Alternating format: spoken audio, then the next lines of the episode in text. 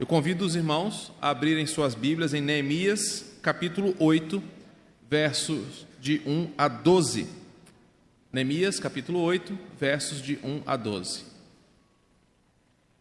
Você que porventura nos visita, seja bem-vindo nesta noite. O nosso desejo é que a palavra do Senhor fale ao seu coração.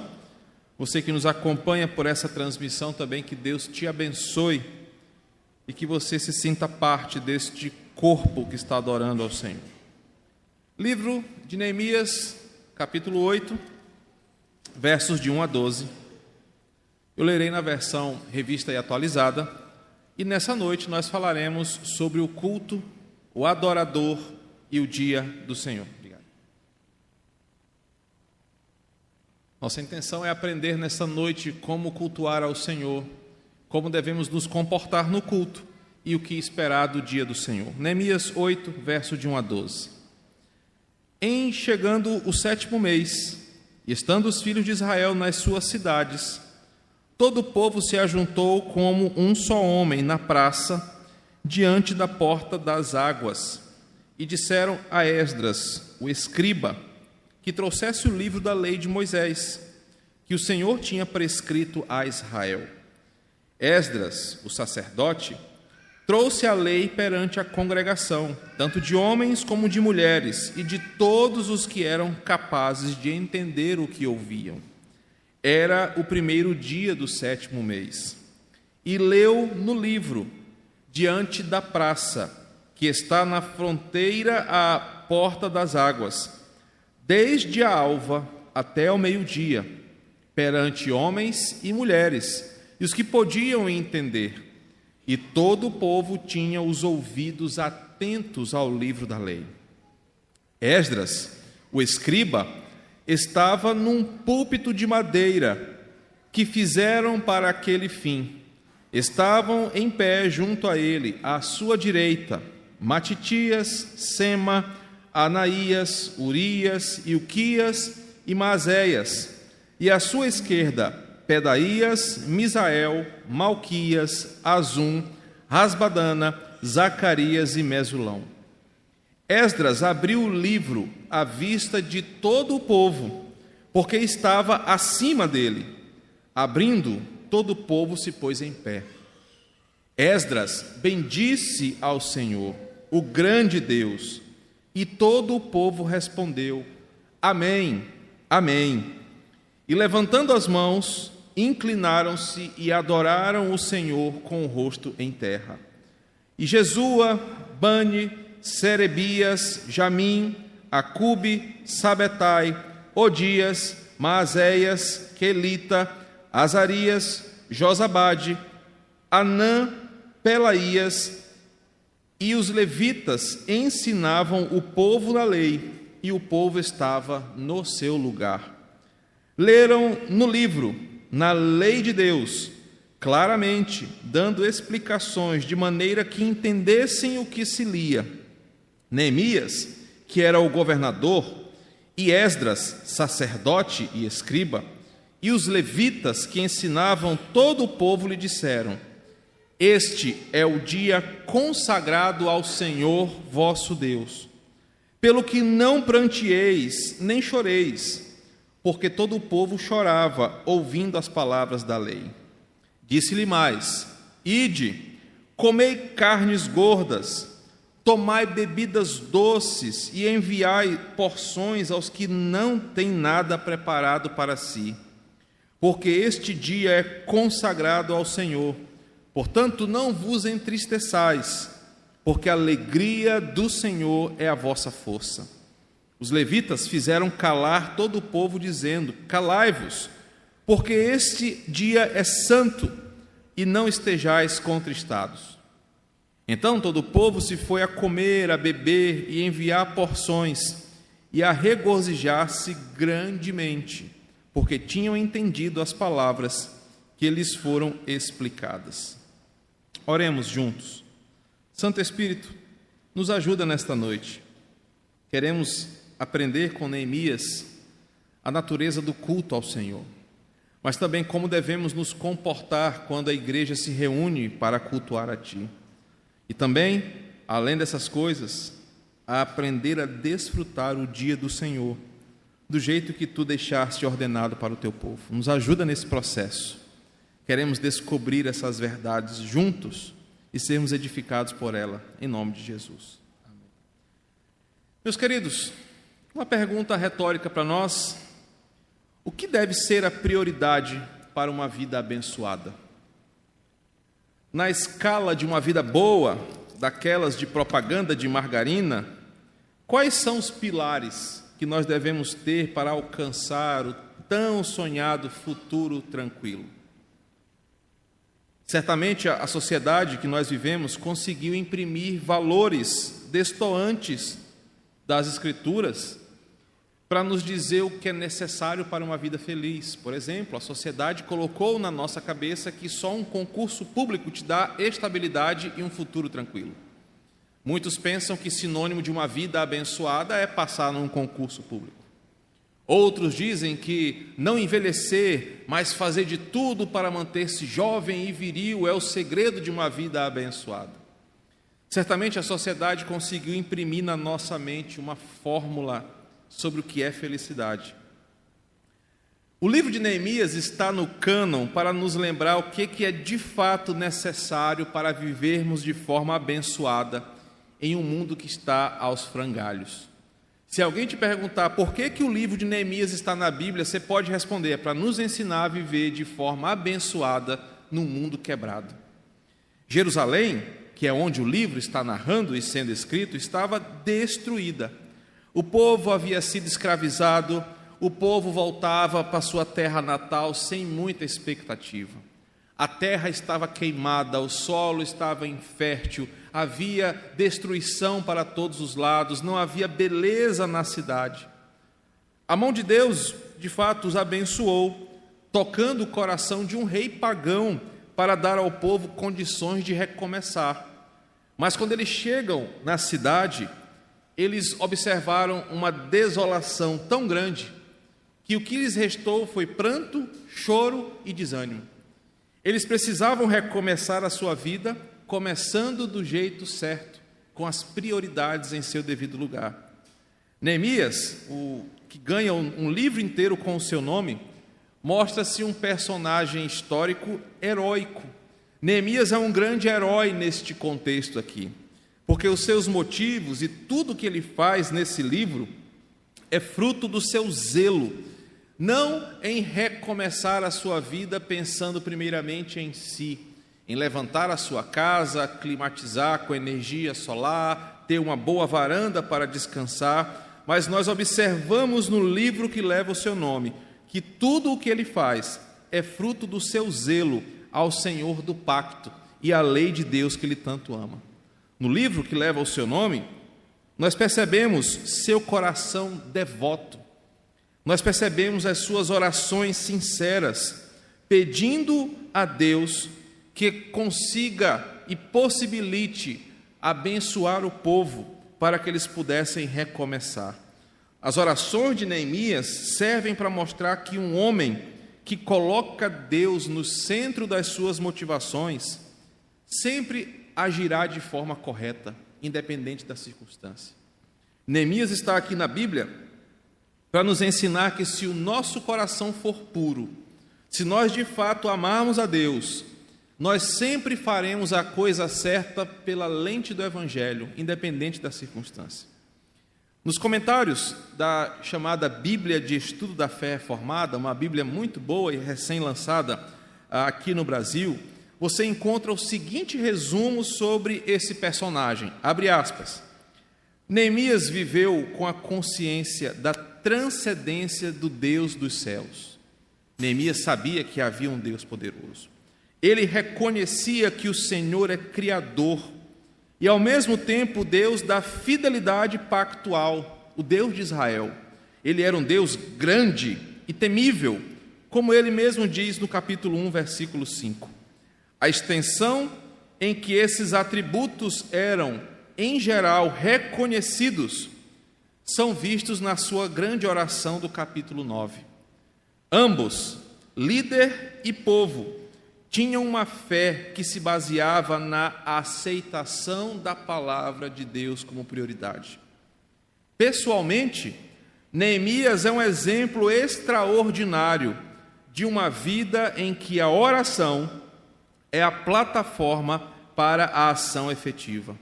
Ele jejuava e orava durante dias a fio, antes de, de tomar as suas preocupações reconhecidas do rei persa.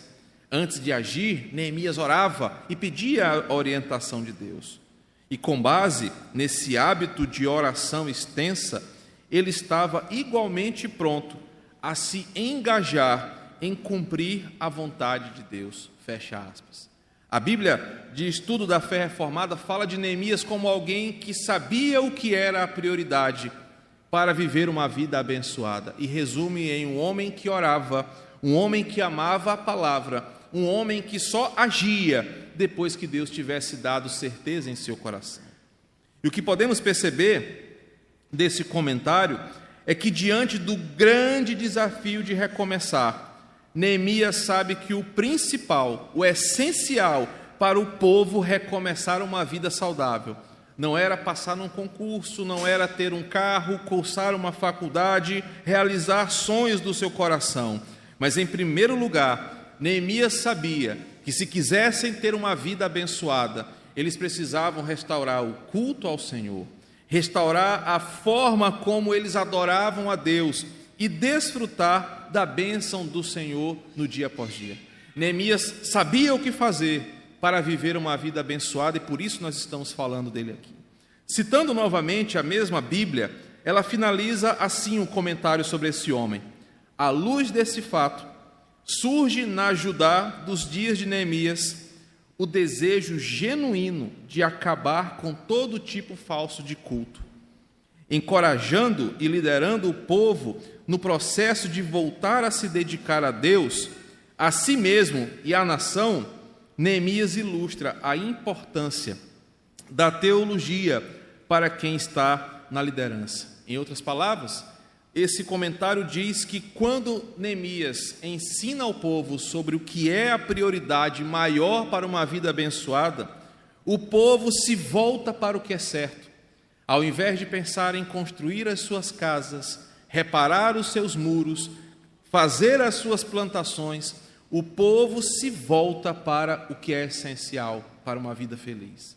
Adorar a Deus de maneira genuína, se comportar na presença de Deus como ele exige e desfrutar do dia do Senhor. E é exatamente o que nós vamos fazer nessa noite, é olhar para a experiência desse homem e o que ele fez para que o povo pudesse voltar para o que era prioridade. E o que ele fez foi ensinar o povo a importância do culto, a postura do adorador e a observação bíblica do dia do Senhor. Ao fazer isso, Neemias mostra ao povo quais são as prioridades maior na um, maiores na vida de um crente. Prioridades que devem ser observadas para nós que tanto sonhamos com um futuro melhor.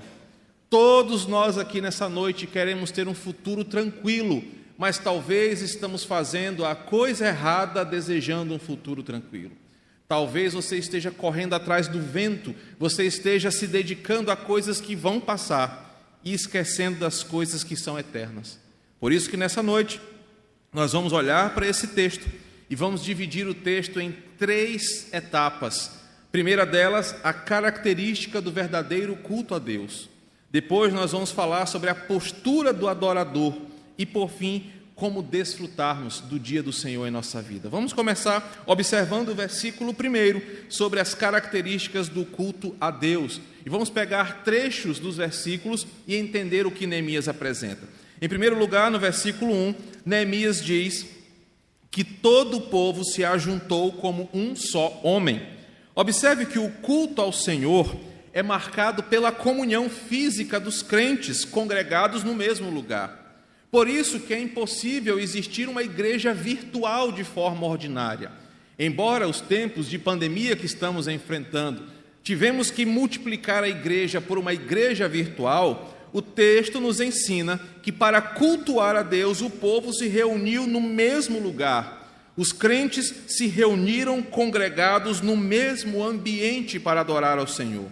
A igreja visível, essa igreja aqui, é a reunião dos crentes que adoram ao Senhor reunidos num lugar determinado para esse fim, um lugar escolhido para ser o lugar onde os crentes adorarão ao Senhor. Por isso que crente que é crente vai para a igreja. Por isso que crente de verdade tem uma igreja a qual ele é membro, porque o culto acontece na reunião dos santos para adorarem ao Senhor. Observem que Deus age no meio do seu povo. Entretanto, para que isso aconteça, ele precisa de um ambiente favorável para isso. Observamos Atos capítulo 2, domingo passado, e entendemos que para Deus derramar a sua bênção, a igreja precisava estar unida, santificada, em oração.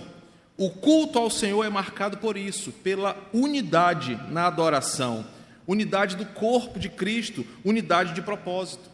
O texto diz que esses homens estavam unidos e se ajuntou como um só homem, ou seja, eles estavam ali como uma só fé, um só coração, um desejo único de adorar ao Senhor e em um só propósito.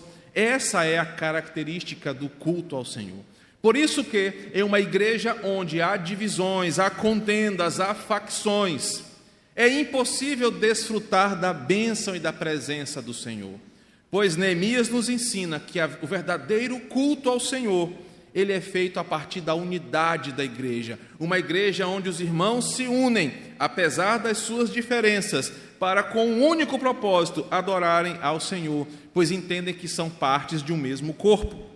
Ainda no versículo 1 nós encontramos o seguinte: é, ele diz que eles pediram a Esdras que trouxessem o livro da lei de Moisés, que o Senhor tinha prescrito a Israel. O povo de Deus se reúne no mesmo lugar, sai de suas casas, versículo 1 fala isso, para cultuar a Deus porque a sua palavra será apresentada, será exposta, orientando como nós devemos viver. Observe que o versículo 1 diz que a Bíblia é o elemento pelo qual os filhos de Deus se reúnem para adorar. Nós não viemos a este lugar pela música, nós não viemos aqui pelo cafezinho, nós não viemos aqui pela internet, nós viemos a esse lugar para adorar ao Senhor por causa da Sua palavra, que será agora aberta diante de nós, apresentada. Isso porque, final do versículo 1, porque assim o Senhor prescreveu a Israel.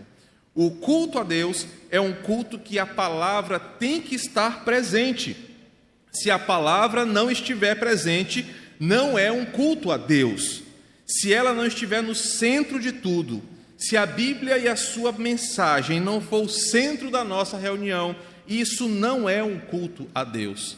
A Bíblia é uma avenida pela qual nós passeamos durante o culto. Ela deve estar presente no começo, no meio, no fim, porque assim Deus prescreveu a Israel.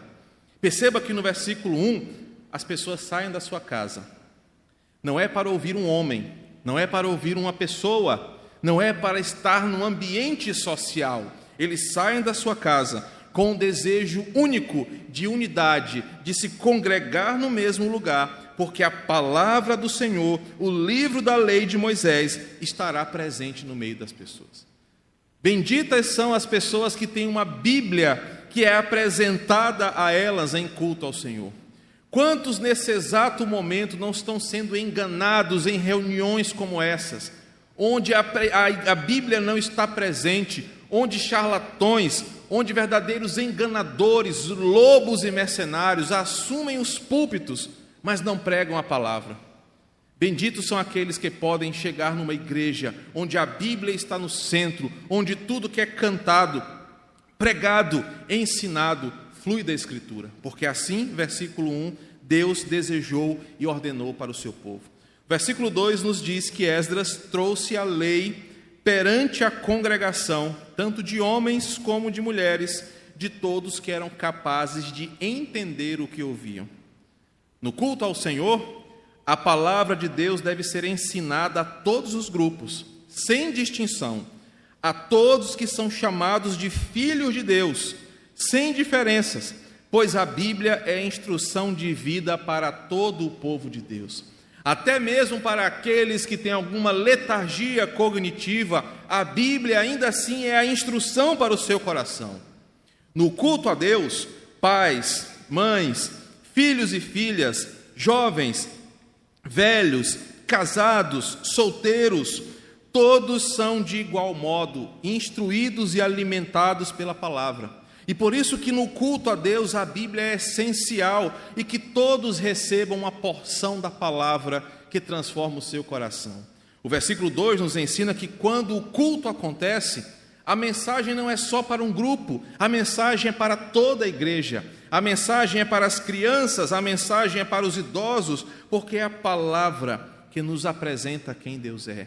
Então, no culto ao Senhor, do versículo 2, a lei perante a congregação nos ensina que ela deve ser ensinada na salinha do MCC, no berçário, na sala dos adolescentes, na reunião dos jovens, na Assembleia Santa, mas a palavra deve ser o centro da nossa reunião porque ela é a vontade de Deus sendo manifesta para o seu povo. No versículo 3, o texto diz que ele leu no livro diante da praça. O culto a Deus é marcado por isso, pela leitura pública da mensagem, da palavra de Deus.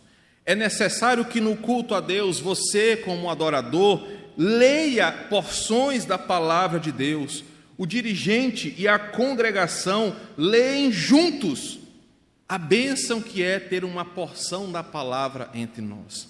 Por isso que no culto a Deus há uma interação. As pessoas leem a palavra, elas participam juntos, porque no culto a Deus é um momento ímpar na sua agenda, quando você desfruta com seus olhos as grandezas de Deus revelada em sua sagrada escritura.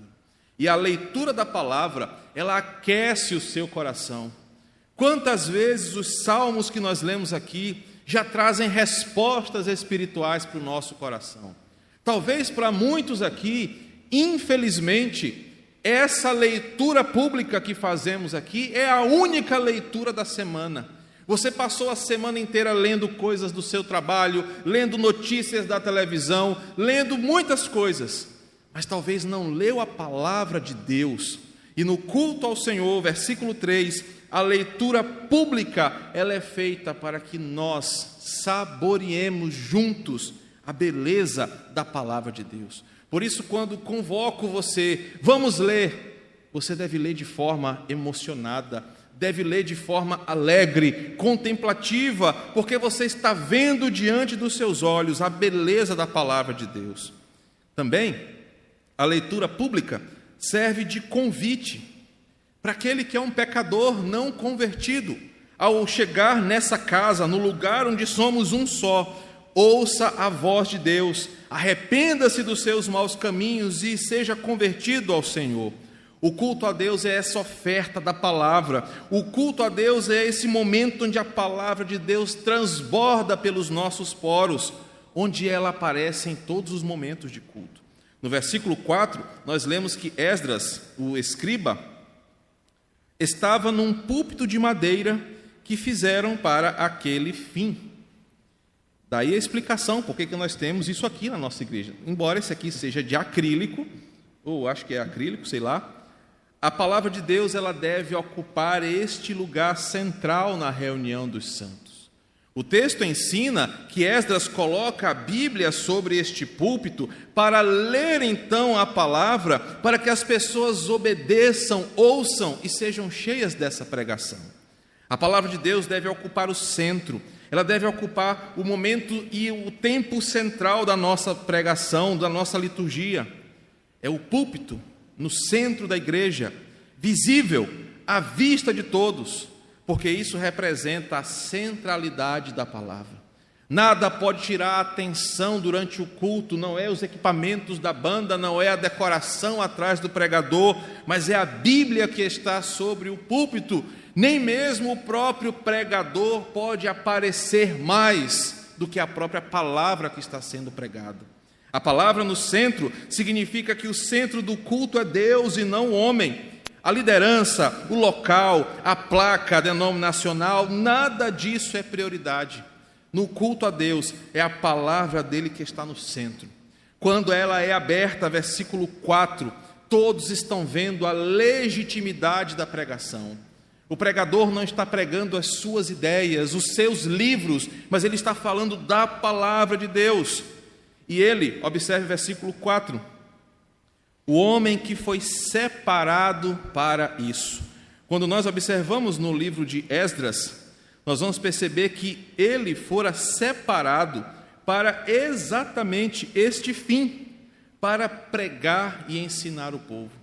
Por isso que estar nesse lugar é muita responsabilidade, porque diante de mim e diante de vocês está a palavra de Deus, que servirá de alimento para nós. E é no culto ao Senhor que a palavra deve ser o centro da nossa reunião. Ela deve ser lida com alegria, ela deve ser cantada, ela deve ser pregada, ela deve ser vivida, porque no culto ao Senhor é um culto pela palavra. Tudo o que fazemos aqui tem a Bíblia como centro, pois ela está no centro da nossa reunião. O verso 5 nos ensina que após colocar a Bíblia à vista de todos, à frente de todos, ele abre o livro à vista de todos, porque estava acima dele. O culto a Deus não é marcado por uma reunião de mistérios. O ápice do culto ao Senhor não é quando um, alguém cai cheio do poder. O ápice do culto ao Senhor não é quando um irmão ou uma irmã se levanta com um mistério da parte de Deus. O culto ao Senhor não é marcado por coisas não reveladas ou por novas revelações. Culto a Deus não é lugar de novidade. Culto a Deus não é lugar de coisas que não estão escritas na Bíblia. O culto a Deus é marcado pela transparência da palavra, pela legitimidade do seu conteúdo, pela centralidade da Escritura.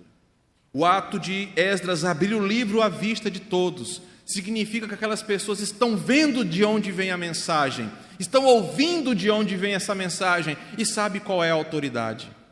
A autoridade não é do reverendo que prega, a autoridade é da mensagem que está sendo pregada. A glória não é para o pregador, mas a glória é para a mensagem que está sendo pregada. Por isso ele abre a Bíblia e todos veem que está sendo falado ali é palavra de Deus. O verso 8 diz: que eles leram no livro, na lei de Deus, claramente dando explicações de maneira que entendessem o que se lia. Percebam que no culto a Deus, a palavra não é apenas lida, mas ela também é explicada, garantindo assim que todos os presentes compreendam tudo o que é necessário para a obediência a Deus. Na teologia, isso é chamado de doutrina da perspicuidade bíblica, ou a doutrina da clareza das Escrituras. Um crente tem o desejo e o direito de aprender a palavra de forma clara. É papel do pregador ensinar a Escritura de modo que todos entendam o que está sendo lido. A pregação no culto é o ponto áureo onde o povo aprende os preceitos de Deus. Por isso, o pregador deve ser alguém habilitado e separado para este fim. A pregação do pregador deve ser clara, direta, objetiva, de fácil compreensão e de profundo conhecimento, para que as pessoas que estão aqui, que saíram das suas casas para adorar a Deus, saiam por aquelas portas sabendo claramente o que Deus exige de cada um de nós. Por isso que para o fim da pregação deve haver dedicação, zelo, compromisso, pois diante de nós está a santa palavra de Deus que vai nos ensinar sobre o nosso Senhor. Percebam que essas são características de um culto a Deus. Um culto que é centrado pela palavra, um culto onde tudo é feito pela palavra, sem exageros, sem coisas não reveladas, mas fazendo tudo conforme a vontade de Deus. Passadas essas coisas, vamos observar então, no mesmo texto, como um adorador deve se comportar num culto a Deus. Volte comigo no versículo 1 e a mesma expressão, como um só homem. O texto nos ensina que o coração do adorador já é confrontado na hora de sair de casa para adorar. O texto está nos ensinando que o culto a Deus é um momento onde pecados escondidos no seu coração já estão sendo tratados antes mesmo de você chegar. Perguntas como: por que, que eu estou indo para o culto hoje? Como está a minha santidade? Como está a minha comunhão com o povo de Deus? Será que eu sou uma pedra de tropeço para a unidade da igreja ou eu contribuo para que nós sejamos um só homem? Qual o meu maior propósito em ir à igreja hoje? É observar a roupa que a esposa do pastor vai vestida? É observar se os filhos dele ficam correndo, se o menino vai chorar, se o cafezinho vai estar ralo ou vai estar bom, se vai ter torrada ou vai ter torta? É observar se o pastor está pregando direito? É ver se a igreja está tá bonita, está limpa, está organizada? Ou eu estou indo servir ao meu Senhor? Porque este momento é de adoração ao Deus a quem eu sirvo.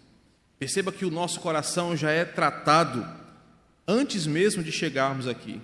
Essas perguntas já nos constrangem, porque o povo aqui se reunia como um só homem, no desejo de estar ali para contribuir, para somar, para adorar a Deus em espírito e em verdade. Uma unidade antes, nós percebemos que essa unidade vem através de dízimos e ofertas. Uma unidade depois é através do serviço para o Senhor. Mas o importante é que o adorador, ao estar nesse lugar, ele vem com o coração para somar com a congregação. Eu vou cantar junto com meu irmão, eu vou orar junto com meu irmão, nós vamos louvar juntos, porque estamos como um só homem, somando em unidade para adorar o nosso Senhor. O versículo 3 nos ensina outra postura, pois no versículo 3 está assim: todo povo tinha os ouvidos atentos ao livro da lei. Meu querido irmão, o adorador deve entender que aquele momento de culto é uma oferta graciosa para saciar a sua sede e fome da palavra de Deus. O adorador deve ter essa sede da palavra de Deus e dedicar-se naquele momento exclusivamente para o culto. Distrações devem ser evitadas o coração e a mente do adorador devem estar totalmente voltados para esse fim. Por isso que a, o meu coração dói, por isso que a minha alma se rasga quando eu vejo algumas pessoas aqui na igreja em momento de culto ao Senhor, em momento de pregação da palavra, em momento de adoração, com os olhos fixos no celular, assistindo jogo, como já teve um filho de Jezabel aqui que estava uma vez assistindo jogo em pleno culto, mexendo em WhatsApp, fazendo coisas de outra hora, de outro momento, quando na verdade ele deveria estar aqui, sendo abençoado por esse momento de culto ao Senhor. As distrações devem ser evitadas, porque o povo aqui tinha os seus ouvidos atentos à lei do Senhor. Nada deveria ser mais importante, nenhum boleto, nenhuma notícia, nenhuma outra coisa no coração do adorador no momento em que a palavra está sendo pregada ou ensinada. O povo tinha os ouvidos atentos, porque eles estavam ali para adorar ao Deus e receber dele a sua porção da palavra. O versículo 5 nos ensina que quando, quando Esdras abriu o livro à vista de todo o povo, todo o povo se pôs em pé. A postura do adorador é essa postura de reverência, de respeito, de admiração pela palavra que está sendo lida, pela palavra que está sendo misericordiosamente compartilhada conosco. No momento em que a Bíblia está sendo lida, cantada ou pregada, nós deveríamos ter reverência, nos colocarmos de pé, pois aquele é o momento sublime onde nós temos a oportunidade de ouvir a voz de Deus. No momento de culto, a reverência faz parte do adorador.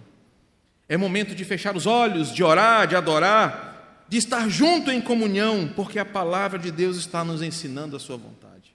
O verso 6 nos ensina que eles, levantando as mãos, inclinaram-se e adoraram o Senhor com o rosto em terra. Perceba que o adorador genuíno entende que o culto a Deus é o momento onde, em comunidade, ele se reúne com os irmãos para adorar o seu Deus. Por isso, expressões de gratidão, de louvor fluem dos nossos lábios. O culto a Deus não é aquela coisa engessada, mecânica, fria, impessoal, mas é o momento onde você está diante do seu Deus, pela palavra que está sendo instruída, por isso que ela nos direciona para uma adoração que agrada ao Senhor. uma adoração santa, uma adoração reverente, sem excessos, pois é uma bênção estar na casa de Deus, é uma bênção e um privilégio poder adorar ao Senhor. Por isso que nós, juntamente com os nossos irmãos, adoramos ao Senhor erguendo as nossas mãos. Projeta para mim, Anderson, Salmo 119, versículo 48. Também você pode ler o Salmo 63, como nós lemos no versículo 4, mas o Salmo 119, versículo 48 diz assim: para, os teus mandamentos que amo, levantarei as mãos e meditarei nos teus decretos. O culto a Deus é marcado por essa reverência santa, por essa adoração, por essa humilhação diante do Senhor que nós adoramos. No verso 7, diz assim: E o povo, final do versículo 7, estava no seu lugar. A postura do adorador envolve manter a ordem e o respeito por tudo que está acontecendo ali. Observe que esse culto, versículo 3, começou às seis da manhã e foi até meio-dia. As pessoas estavam em pé, numa praça, e não era no friozinho de gramado, de canela ou de campos do Jordão, era no calor de Jerusalém. Eles estavam em pé não era numa sala como essa, climatizada com cadeiras confortáveis. Mas o texto diz que enquanto acontecia o culto, eles estavam no seu lugar. Aquilo durou de cinco a seis horas e o povo estava ali, porque sabia que nada mais era mais importante ou mais sublime do que aquele momento. No culto a Deus não é hora de você ficar inquieto, transitando de um lado para o outro, toda hora se levantando, resolvendo questões alheias, se incomodando com questões adversas. Entenda que é o momento máximo da sua semana, que uma hora e meia de culto é muito pouco para a nobreza e a grandeza disso aqui. Como dói o meu coração quando a pregação precisa se esticar um pouco mais. E está certo que às vezes o pregador é chato, o pregador não sabe pregar, mas, meu querido, é a palavra que está sendo pregada. Como dói me ver gente inquieta para o culto terminar, porque tem outras coisas para fazer. Esse momento deveria ser para você e para mim um momento máximo de deleite, de admiração, deveria ser um momento de glória para a nossa vida de passarmos horas aqui, porque separamos esse momento para o Senhor. Nada é mais importante. E esses irmãos aqui estavam no seu lugar, porque eles estavam cientes da nobreza, da glória e da dádiva que era cultuar ao Senhor. O adorador deve se portar dessa forma em culto ao Senhor. Se ele quer ter uma vida abençoada, ele precisa cultuar a Deus do seu jeito e se comportar do jeito certo. E para terminar, o que é necessário para termos uma vida feliz, o texto nos ensina a desfrutar do dia do Senhor. Observe comigo novamente o versículo 3. Porque o texto vai dizer o seguinte: que ele leu no livro, diante da praça, que está à fronteira, à porta das águas, desde a alva até o meio-dia, perante os homens e mulheres que podiam entender, e todo o povo tinha os ouvidos atentos ao livro da lei. Eu quero compartilhar com vocês agora como você e eu deveríamos nos comportar no dia consagrado ao Senhor para a reunião de adoração? É o que nós chamamos de o dia do Senhor, o dia determinado por Deus e pela igreja para cultuarmos a Ele. Um dia que não nos pertence, é um dia que pertence ao Senhor. E o versículo 3 nos ensina que o dia do Senhor é um dia reservado consagrado. Nós vamos ver isso a partir do versículo 10, versículo 9, perdão. É um dia reservado para o estudo e aprendizado da palavra de Deus, no local e no horário separado para esse fim. É um dia dedicado às coisas de Deus, não às nossas coisas, pois temos seis dias para mergulhar a nossa mente na nossa agenda frenética. Mas o dia do Senhor é um dia dedicado a Ele, ao ensino da Sua palavra. É um dia onde a prioridade na agenda deve ser a de estar na casa de Deus e não de renovando o bronze na praia. É um dia onde a sua prioridade é o momento de estar na igreja, um momento abençoado, um momento abençoador, um momento de você estar na casa de Deus, tendo crescimento espiritual, investindo na sua vida familiar, na sua vida emocional e tudo mais. Percebam que o dia do Senhor começa com uma compreensão. É um dia de bênção para o crente, onde ele vai para a casa de Deus ouvir a palavra, ser instruído por ela, adorar ao seu Criador. O domingo é o dia onde estar na casa de Deus não deve ser pesado para você, não deve ser uma coisa difícil ou sem alegria, porque só vive assim quem não entendeu o tamanho da graça salvadora de Jesus. Só torna a igreja e a comunhão dos santos uma coisa secundária quem ama mais outras coisas do que ao próprio Senhor, pois é nesse lugar que nós somos lapidados, instruídos, edificados. Por isso que vários salmos nos ensinam da alegria de estar na casa de Deus. Estar aos domingos na igreja não deveria ser uma coisa chata para você, mas uma felicidade, cheia de boas expectativas, pela possibilidade de estar com os nossos irmãos, de estarmos adorando ao Senhor e de ouvindo a Sua palavra. Agora, nos versos 9 e 10, vamos aprender pela parte do texto que diz assim: Este dia é consagrado ao Senhor vosso Deus, pelo que não prantieis e nem choreis. Lembre-se que o povo estava desanimado, querendo recomeçar, cabisbaixo, entristecido pela realidade dura ao seu redor, havia muita coisa para fazer, mas as condições eram muito duras. Só que Esdras lembra o seguinte: mesmo com tanta coisa para resolver, mesmo com tantos documentos para preencher, com tantos relatórios para apresentar, com metas de trabalho para bater, o dia de hoje é consagrado ao Senhor. Nós devemos deixar as nossas preocupações de lado, deixar as nossas lidas no lugar delas, porque neste dia nós vamos aproveitar para adorar o nosso Senhor. Este dia deve ser um dia de alegria.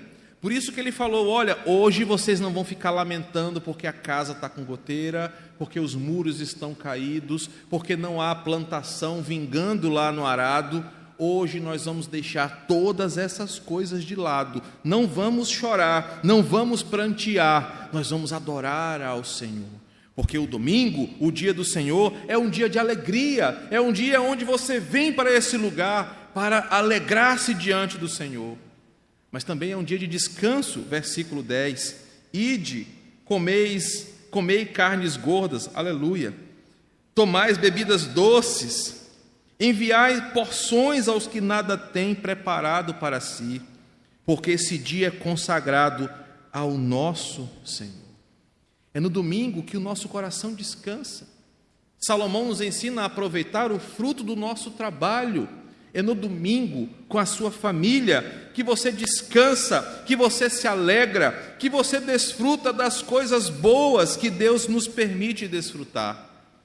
O dia do Senhor é um dia de comunhão, é um dia de servir ao nosso próximo que não tem, é um dia de chamar os nossos irmãos menos favorecidos e abençoarmos a eles com aquilo que Deus nos deu. É um dia de devoção, é um dia de celebração. Percebam que é um dia onde ele termina: a alegria do Senhor é a vossa força. Meu irmão, sabe como é que a sua segunda-feira vai ser abençoada?